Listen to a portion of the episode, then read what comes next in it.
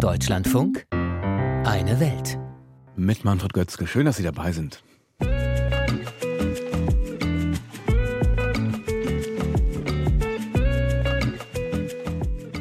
Tunesien erlebt zurzeit einen Exodus schwarzer Migranten. Deren Heimatländer organisieren Notausreiseflüge, weil der Rassismus eskaliert. Woran das liegt, ist gleich Thema bei uns. Außerdem geht es auf die Fidschi-Inseln im Südpazifik, die von einer koreanischen Sekte heimgesucht werden. Und wir blicken nach Neuseeland, inzwischen auch mehr und mehr bekannt unter dem Namen AOT Aroa. Maori für Land der langen weißen Wolke. Die Sprache der Maori erlebt zurzeit ein Revival.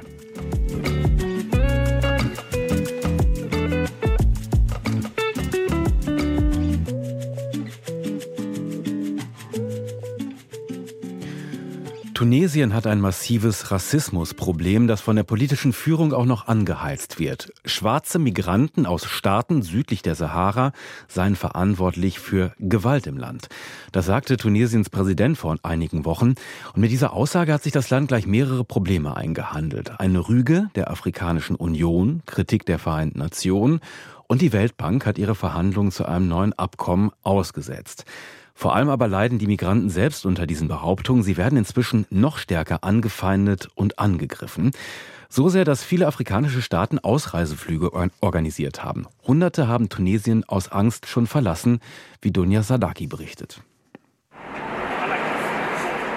Sie wollen einfach nur weg. Raus aus Tunesien. In den vergangenen Tagen setzten sich zahlreiche Menschen aus Ländern wie Guinea, Mali und der Elfenbeinküste in Tunis in ein Flugzeug Richtung Heimat. Ihre Botschaften hatten Rückflüge organisiert. Die Schlangen von Menschen mit Anträgen zur Ausreise waren lang. Abrahman Doumbia ist Student. Er ist erleichtert, wieder zurück in Mali zu sein, erzählt er der französischen Nachrichtenagentur AFP.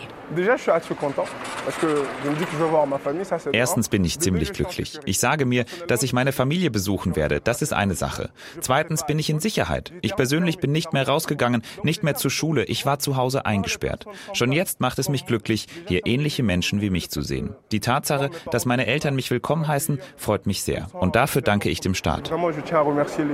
Ähnliche Szenen in anderen Ländern. Laut der ivorischen Außenministerin haben sich 1300 Bürger in Tunesien Tunesien für die freiwillige Ausreise gemeldet. Hintergrund ist diese Äußerung von Tunesiens Präsident Kais Saied Ende Februar. Darin forderte er, gegen die illegale Einwanderung von Menschen aus afrikanischen Ländern südlich der Sahara vorzugehen und behauptete ohne Beweise, dass ein kriminelles Komplott im Gange sei, um die demografische Zusammensetzung Tunesiens zu verändern. Horden von illegalen Einwanderern seien verantwortlich für Gewalt, Verbrechen und inakzeptable Handlungen in Tunesien, so der Staatschef. Was folgte auf die rassistischen Aussagen des Präsidenten waren Demonstrationen von Tunesien. Aber auch Gewalt, beklagt Ange Seri Soka von einer Vereinigung für Menschen aus der Elfenbeinküste in Tunesien. Er sagt, seine Landsleute könnten sich in Tunesien gegen Angriffe nicht schützen. Wenn du keine Aufenthaltserlaubnis hast, hast du keine Rechte. Damit kommt der Machtmissbrauch. Es gibt Angriffe, du kannst nicht zur Polizeiwache gehen. Tunesien ist für uns ein Freiluftgefängnis geworden. Aber auch für schwarze Migranten mit Aufenthaltstitel habe sich die Situation in Tunesien zusehends verschlechtert, berichtet Ult Salek Bashir, Präsident der malischen Studentenvereinigung in Tunesien. Die Studierenden leben in sehr prekären Verhältnissen. Seit fast einem Monat haben wir mehrere Probleme, wie zum Beispiel das Problem der Aufenthaltserlaubnis, die viele nicht mehr beantragen können. Es gibt Verhaftungen, Aggression und Drohungen aus der Bevölkerung. Zum Beispiel hatten wir einen Malier unter uns, der hatte seine Aufenthaltserlaubnis und seinen Studentenausweis. Trotzdem wurde er von der Polizei verhaftet und kam ins Gefängnis.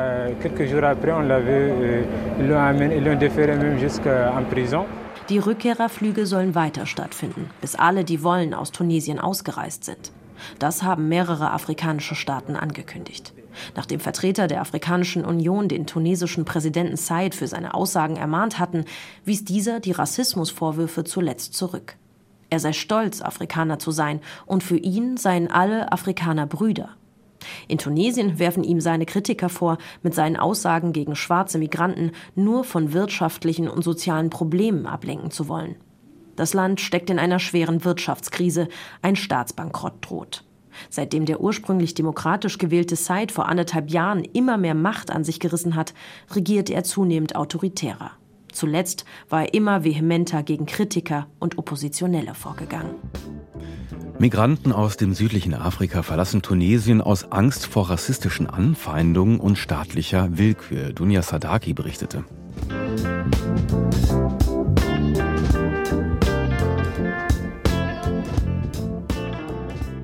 Die Fidschi-Inseln im Südpazifik haben eine sehr ungewöhnliche Beziehung zum tausende Kilometer entfernten Südkorea. Sie werden von einer koreanischen Fanatikersekte besiedelt. Die Grace Road Church macht sich auf weiten Teilen der Inseln breit. Sie pachtet große Flächen Land und hat Supermärkte, Schönheitssalons, Restaurants und Patisserien eröffnet. Ermöglicht hat das alles die gerade abgewählte Regierung durch großzügige Kredite. Der neuen Regierung ist diese Sekte eher ein Dorn im Auge. Der neue Premierminister hat jetzt zumindest mal Aufklärung versprochen. Unsere Korrespondentin Katrin Erdmann ist in Seoul und auf den Fidschi-Inseln auf Spurensuche gegangen. Die Kleinstadt Gwachon südlich von Seoul im Januar dieses Jahres. Vor einem Gerichtsgebäude haben sich rund 25 Anhängerinnen und Anhänger der Grace Road Church versammelt. In ihren Händen halten sie ein großes Transparent mit einem Foto von Sektengründerin Oh Kyu-shin. Die christliche Sekte, die nach eigenen Angaben strikt den Vorgaben der Bibel folgt, existiert seit 2008. Im Januar ist die Gründerin wegen Kindeswohlgefährdung angeklagt. 2019 war sie bereits wegen Sklaverei und Körperverletzung von koreanischen Anhängerinnen und Anhängern zu sechs Jahren Haft verurteilt worden. Immer wieder hatte sie Mitglieder geohrfeigt, wie diverse Videos bereits vor Jahren zeigten. Da wird eine Mutter beschimpft und geschlagen, weil sie ihre Tochter nicht richtig geführt habe. Oder ein anderes Mal beschimpft Chin Mitglieder und wünscht ihnen den Tod. Lee Jong-jae hat Dinge wie diese nach eigenen Angaben hautnah miterlebt. Der 60-Jährige und seine Familie waren Anhänger der Sekte, lebten und arbeiteten drei Jahre auf den Fiji-Inseln. Nur dort, in diesem heiligen Land, würden sie der schweren Katastrophe Südkoreas entgehen können, hieß es. Es gibt verschiedene Abteilungen in der Kirche auf den Fiji-Inseln, jeweils für Landwirtschaft, Bauwesen und Gastronomie. Normalerweise stehen die Leute um 5 Uhr morgens auf und arbeiten bis zum Sonnenuntergang. Und dann musste ich mir jeden Tag bis 22 Uhr die Lehre anhören. Wenn man jeden Tag dieselbe Geschichte hört, kommt man dann nicht mehr raus. Die Südkoreaner waren der Sekte damals völlig ausgeliefert, beschreibt er die Situation. Verdienst gab es keinen. Das habe sich inzwischen geändert, sagt Lies Frau Mi-e. Die Leute haben sich beschwert, dass sie nicht bezahlt werden. Deshalb bekommen die Leute auf den Fiji-Inseln jetzt etwa 48.000 koreanische Won. Das sind 35 Euro pro Monat. Familie Lee floh 2017 von den Fiji-Inseln. Doch das älteste ihrer drei Kinder wollte nicht mitgehen. Jeder Versuch, den Sohn zurückzuholen, scheiterte bisher. Shim Jung-jun ist auf Sekten spezialisiert und leitender Wissenschaftler an der Seoul National University. Er schätzt, die Grace Road Church habe nicht mehr als 200 Anhänger. Dass sich die Sekte ausgerechnet die Fidschi-Inseln ausgesucht hat, erklärt er so. Ich denke, dass sie nach einer geeigneten Regierung eines kleinen Landes Ausschau gehalten haben, das sie ausbeuten können. Und Fiji ist eine kleine Insel im Südpazifik, die für eine Kirche wie Grace Road sehr gut geeignet ist, um die Regierung zu unterwandern und Beziehungen zur Regierung zu unterhalten, sodass sie den gesamten öffentlichen politischen Betrieb ausnutzen können. Ein weiterer Grund könnte sein, so der Sektenfachmann, dass das Wort Fiji im Koreanischen Ähnlichkeit mit einem Wort hat, das Zufluchtsort bedeutet. Ankunft auf Fiji. Auf den Pazifikinseln östlich von Australien hat sich die christliche Sekte vor neun Jahren niedergelassen. Besuch in einem Restaurant der Grace Road Church unweit vom Zentrum Suvas, der Hauptstadt Fijis. In der Küche stehen ein halbes Dutzend Fidschianerinnen und zwei koreanische Angestellte, die kaum Englisch sprechen. Als ich sie auf Koreanisch begrüße, sind sie sichtlich erfreut. Sie erzählen, dass sie zur Grace Road gehören, seit sieben Jahren auf den Fiji-Inseln leben, Schwestern sind, die ganze Familie hier sei, es auf Fiji einfach toll sei und sie nie wieder zurück wollen. Das Restaurant ist zur Mittagszeit gut gefüllt. Manche kommen auch nur, um sich frisches Gemüse zu kaufen. Nachdem im vergangenen Sommer eine investigative Journalistengruppe enthüllt hatte, dass die Kirche unter dem langjährigen Premier Bainimarama und dessen Handelsminister offenbar eine Vorzugsbehandlung erhalten hatte, brodelte die Volksseele. Es geht um lukrative Bauaufträge, zum Beispiel für den Sitz des Premiers, riesige landwirtschaftliche Flächen und Kredite in Millionenhöhe durch die Fijianische Entwicklungsbank. Die neue Regierung hat schnelle Aufklärung versprochen und eine Taskforce eingerichtet. Die leitet der stellvertretende Premier und Wirtschaftsminister Manoa Kamikamisa. Ein Balanceakt. Das wird im Exklusivinterview mit dem ARD-Hörfunk schnell deutlich. Uh, Ganz abgesehen vom Glauben hat die Kirche inzwischen einen erheblichen Anteil an der Wirtschaft Fidschis. Und deshalb werde die Untersuchung auch, Zitat, keine Hexenjagd sein, sondern solle lediglich sicherstellen, dass alles mit rechten Dingen zugegangen sei. Daniel Kim, der die Grace Road Church anstelle seiner inhaftierten Mutter leitet, hat kürzlich erstmals öffentlich alle Vorwürfe zurückgewiesen. Die Bankkredite seien insgesamt viel niedriger gewesen als behauptet und alles ordnungsgemäß gelaufen. Letztlich habe er nur zum Wohle Fidschis gehandelt, dem künftigen Zentrum der Welt. Eine südkoreanische Sekte besiedelt die Fidschi-Inseln und ist durch ihre Investition, Investition auch schon zu einem wichtigen Wirtschaftsfaktor geworden. Katrin Erdmann war für uns dort.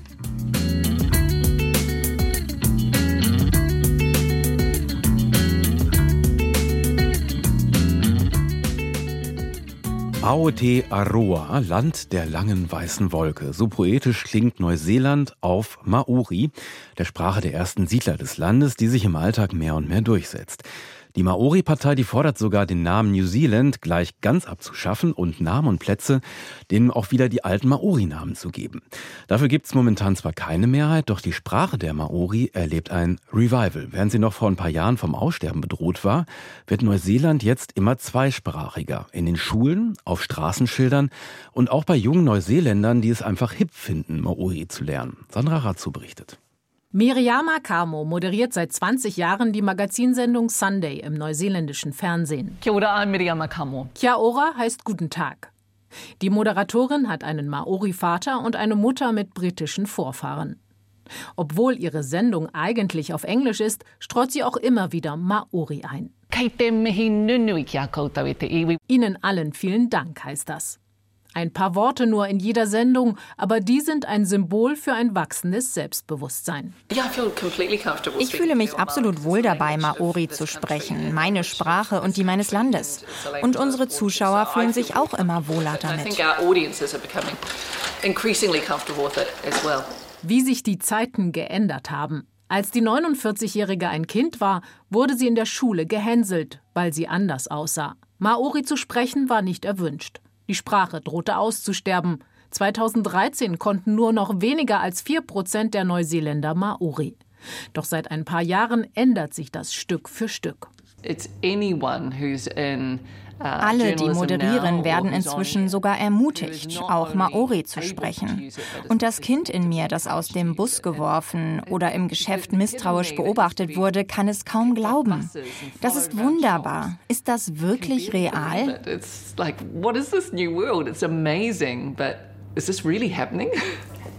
So there's Harry Potter mit dem Fatsumanapau. Harry Potter auf Maori. Miriama Kamo unterstützt die Initiative, Bücher bekannter Autoren aus dem Englischen zu übersetzen. Neuseeland will erreichen, dass bis 2040 ein Fünftel der Bevölkerung Maori spricht, also eine Million Menschen. Ein ehrgeiziges Ziel, zu dem auch Literatur gehört. Ich glaube, die Sprache ist ein wichtiges Mittel, um Probleme anzugehen. Sie hilft uns, uns selbst zu finden und gibt uns Stärke zurück. Wenn du nicht als ganze Person auftreten kannst, wie sollst du dann in die Zukunft gehen? Immer mehr Neuseeländer sagen inzwischen nicht mehr nur New Zealand, sondern auch Aotearoa, also Land der langen weißen Wolke. Und die Regierung gibt jetzt viel Geld aus, um Maori im Alltag des Landes präsent zu machen. Ob im Supermarkt oder auf dem Flughafen, zweisprachige Schilder werden immer selbstverständlicher. Und Ex-Premierministerin Jacinda Ardern hat mit großer Selbstverständlichkeit immer wieder den traditionellen Federmantel getragen. Außerdem hat sie ihrer Tochter den Maori-Zweitnamen Te Aroa, also Liebe, gegeben. Und Neuseelands Popstar Lord singt inzwischen auch auf Maori über die heilende Kraft des Lichts.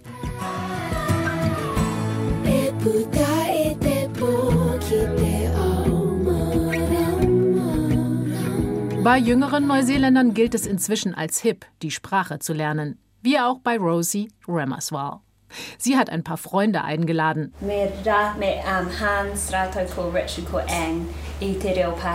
Die 28-Jährige hat ausschließlich europäische Vorfahren, aber sie hatte das Bedürfnis, auch Maori zu lernen. Für Rosie hat das auch mit Vergangenheitsbewältigung zu tun. How many of us in Aotearoa wie viele von uns in Aotearoa sind aufgewachsen, ohne viel über die Geschichte zu wissen und mit einem großen Stück Ignoranz über dieses Land und seine Geschichte? Rosie hat ein Gesellschaftsspiel mit einem Freund erfunden. Es geht darum, Begriffe zu beschreiben und zu erraten. Aber vor allem darum, spielerisch Maori zu lernen. If you've been sitting down for too long, you want no. to oh, no. nick it. Nick it and you Jump want to move. Yes. Move. Wir hören und verstehen viel mehr Maori im täglichen Leben als früher. Die Zeit wird zeigen, ob das nur eine Mode ist oder eine Bewegung.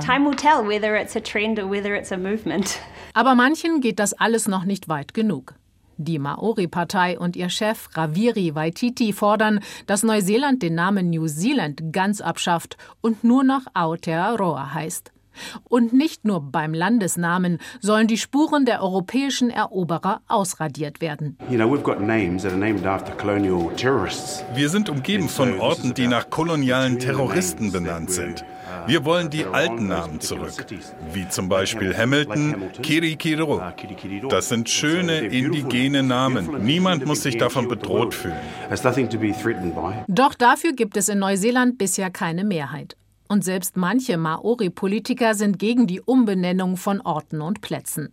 Wie etwa Winston Peters, Ex-Außenminister und Chef der Partei New Zealand First. Er nennt diese Ideen vogue und linksextremistisch. Maori hätten noch immer so viele tiefgreifende Probleme wie etwa mangelnden Zugang zur Gesundheitsversorgung, die wichtiger seien als Namensdebatten, so Winston Peters. Das sind doch alles Träumer, die nicht mit den Füßen im Leben stehen. Die wissen im Gegensatz zu einigen von uns nicht, wie Armut riecht, schmeckt und sich anfühlt. Wir haben uns aus der Armut gekämpft mit Bildung und der englischen Sprache. Das eine schließt das andere doch nicht aus, sagt dagegen Moderatorin Miriama Kamo. Sie träumt von einem Neuseeland, in dem es Maori als Pflichtfach in der Schule gibt. Und plötzlich scheint dieser Traum zum Greifen nah. Wir sind erst am Anfang dieses Weges. Es wäre verrückt anzunehmen, dass wir sicher sind. Es heißt, man verliert eine Sprache in einer Generation. Aber man braucht drei, um sie wiederzubeleben. Also es liegt viel Mahi, viel Arbeit vor uns. Aber zum ersten Mal fühlt es sich so an, als ob wir das wollen. Und deswegen bedankt sie sich am Ende ihrer Sendung bei den Zuschauern auf Maori. Thanks for being with us. Ngā mihi nui, kia tau te rangi Mārie. Und mehr Maori gesprochen. Sandra Razzo berichtete über das Revival der Sprache.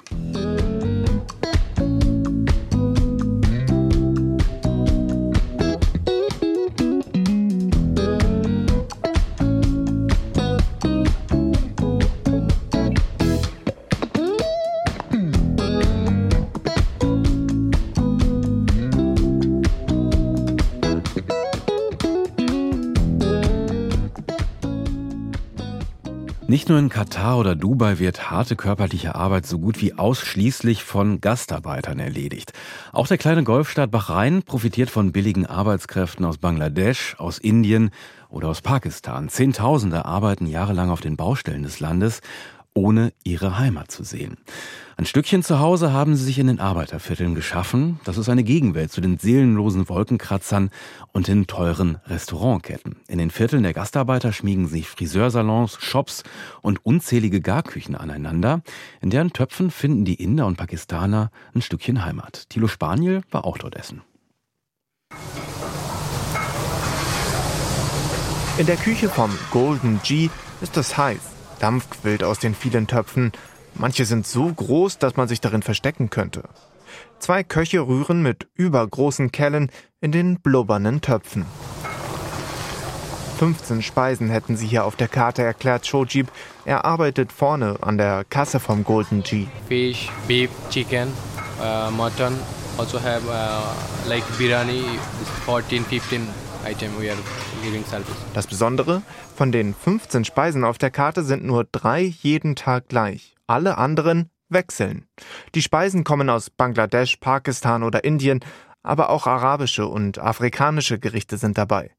Die Speisekarte orientiert sich am Geschmack der Gäste, so Shojib. Maximum here coming Asian, uh, Bangladesh, Indian, Pakistan, Nepal, South Africa. Die meisten hier würden aus Pakistan, Nepal oder Bangladesch kommen. Im Gastraum des Restaurants finden etwa 20 Personen auf den braunen Sitzbänken Platz. Manche essen alleine, andere in Zweier- oder Vierergruppen. Das Golden G ist nur eins von vielen Restaurants im Arbeiterviertel der bahreinischen Hauptstadt Manama. Hier pulsiert das Leben. Friseursalons, Garküchen und kleine Geschäfte drängen sich hier eng aneinander. Nur ein paar hundert Meter weiter die scheinbar seelenlosen Wolkenkratzer des Geschäftsviertels. Der 25-jährige Shojib arbeitet mittlerweile seit fünf Jahren im Golden G. Er bedient und kassiert. Das Restaurant wird von seinem Cousin geleitet. Inhaber ist allerdings ein Bahraini. Der 65-jährige Abdullah Al-Khaja. Ihm gehören außerdem noch einige Friseurläden und ein Kiosk hier in Manama. Wer für ihn arbeiten will, dem hilft der 65-Jährige dabei, ein Visa und eine Unterkunft zu bekommen. Dafür nimmt er eine Gebühr von den Migranten. Being good with them, they'll be good with you. If you are tough for them, they'll come tough for you. But I'm all, I make them like you are a friend, like a family. Wer nett zu seinen Arbeitern sei, der hätte auch gute Arbeitskräfte, so Abdullah Al-Khaja. Immerhin, er behält nicht ihre Reisepässe ein. Eine Praxis, die noch immer ziemlich weit verbreitet in Bahrain und im Golf ist. Das berüchtigte Kafala-System würde häufig zu zwangsarbeitsartigen Arbeitsverhältnissen führen, weil der Arbeitgeber über das Schicksal der Arbeitnehmer bestimmen könne, so die ILO, die Internationale Arbeitsorganisation. Die Migranten würden durch das Geld gelockt, so Richard Scholewinski, ILO-Experte für die Region. The bulk of migrant workers come from South Asia. Die meisten Arbeitsmigranten stammen aus Südasien. Und auch wenn sie, gemessen an unseren Standards, nicht so viel im Golf verdienen, ihr Einkommen in Bahrain ist besser als in ihren Heimatländern und deshalb ist die Arbeit immer noch attraktiv. Uh, Fast drei Viertel aller Arbeiter des Landes sind offiziellen Zahlen zufolge Gastarbeiter. Sie machen häufig die unbequemen Jobs auf den vielen Baustellen oder in den Hotels Bahrains. Doch obwohl ohne sie das luxuriöse Leben der Bahrainis kaum möglich wäre, eine Aussicht auf Staatsbürgerschaft bekommen sie praktisch nicht. The term migration or migrant is sensitive because Alleine schon der Begriff Arbeitsmigrant ist sensibel im Golf, denn auf Arabisch hat dieser Begriff die Konnotation von etwas Dauerhaftem. Aber die Golfstaaten haben immer wieder klargemacht, dass man keine langfristigen Visa für Arbeitsmigranten vergebe. Doch es gibt viele Menschen, deren Arbeitsverträge und Visa so häufig verlängert werden, dass sie 20 oder 30 Jahre im Land bleiben.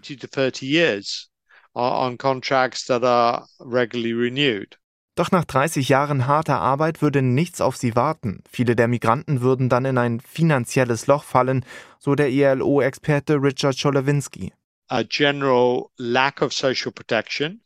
Es fehlt ganz grundsätzlich an einer sozialen Absicherung, zum Beispiel einer Art Rentenversicherung. Viele Arbeiter bekommen zwar am Ende ihres Arbeitsverhältnisses eine Art Sonderzahlung, aber das ist nach vielen Jahren Beschäftigung keine wirkliche Sicherheit und nicht zu vergleichen mit einem Solidaritätssystem, in das Arbeitgeber und Arbeitnehmer gleichermaßen einzahlen. Ein echtes Problem. Uh, für den 25-jährigen Shojib ist es noch weit bis zur Rente. Für ihn ist die Arbeit im Golden G vor allem eine gute Gelegenheit, sich etwas dazu zu verdienen. Er arbeitet eigentlich als Lieferwagenfahrer für eine Supermarktkette, etwa acht Stunden am Tag. Abends macht er dann noch für vier Stunden die Kasse im Golden G. Sechs Tage geht das so in der Woche. Am Monatsende bekommt Shojib dafür etwa 300 bahrainische Dinar umgerechnet rund 750 Euro. 750 Euro im Monat für eine 72-Stunden-Woche. Und nach Miete und Nahrungsmitteln bleibt nicht mehr viel davon übrig. Shojib mag die Arbeit im Golden G vor allem wegen der Kunden, erzählt er. Viele seien mittlerweile zu Freunden geworden. Nice, nicely talk with customer. Also they are giving me with me this behaving, good behaving. Viele junge Männer sind es, die aus Asien nach Bahrain kommen. Viele kommen alleine. Für sie sind Restaurants wie das Golden G im Arbeiterviertel von Manama mit dem ständig wechselnden Essensangebot eine kulinarische Erinnerung an die Heimat.